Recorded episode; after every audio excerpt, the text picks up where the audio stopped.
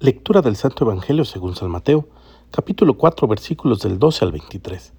Al enterarse Jesús de que Juan había sido arrestado, se retiró a Galilea y dejando el pueblo de Nazaret se fue a vivir a Cafarnaum, junto al lago en territorio de Zabulón y Neftalí, para que así se cumpliera lo que había anunciado el profeta Isaías. Tierra de Zabulón y Neftalí, camino del mar, al otro lado del Jordán, Galilea de los paganos. El pueblo que yacía en tinieblas vio una gran luz sobre los que vivían en tierra de sombras, una luz resplandeció. Desde entonces comenzó Jesús a predicar diciendo, Conviértanse porque ya está cerca el reino de los cielos. Una vez que Jesús caminaba por la ribera del mar de Galilea, vio a dos hermanos, Simón llamado después Pedro y Andrés, los cuales estaban echando las redes al mar porque eran pescadores. Jesús les dijo, Síganme y los haré pescadores de hombres. Ellos inmediatamente dejaron las redes y lo siguieron. Pasando más adelante vio a otros dos hermanos, Santiago y Juan, hijos de Zebedeo, que estaban con su padre en la barca remendando las redes y los llamó también. Ellos, dejando enseguida la barca y a su padre, lo siguieron. Andaba por toda Galilea enseñando en las sinagogas y proclamando la buena nueva del reino de Dios, y curando a la gente de toda enfermedad y dolencia. Palabra del Señor.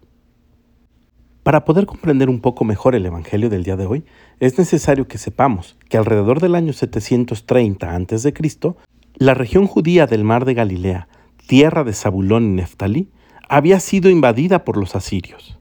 Esta invasión trajo consigo destrucción y muerte, muchas deportaciones, y de la misma manera como fue expulsada gente de Galilea, otros llegaron con el propósito de conquistarla.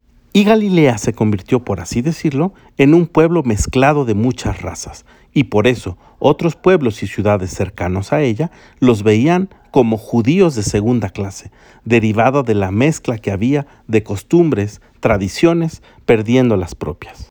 Pero Isaías profetiza que este pueblo que yacía en tinieblas verá una gran luz, y sobre los que vivían en tierra de sombras, una luz resplandecerá. Y esta luz es precisamente Jesús, que llega hasta Galilea para darles la luz, que llega sobre aquellos que estaban en sombras para hacerlos brillar y resplandecer. Y de la misma manera nos hace pensar a nosotros que sin importar las dificultades o las situaciones por las que hayamos atravesado, Jesús siempre saldrá a nuestro encuentro para iluminar nuestras tinieblas. Hará que nuestras sombras desaparezcan iluminadas por su palabra. Pidamos pues al Espíritu Santo que derrame en nosotros el don de la esperanza, para que sepamos siempre, con una certeza plena, que Jesús ya viene. Que tengas un gran día y que Dios te bendiga.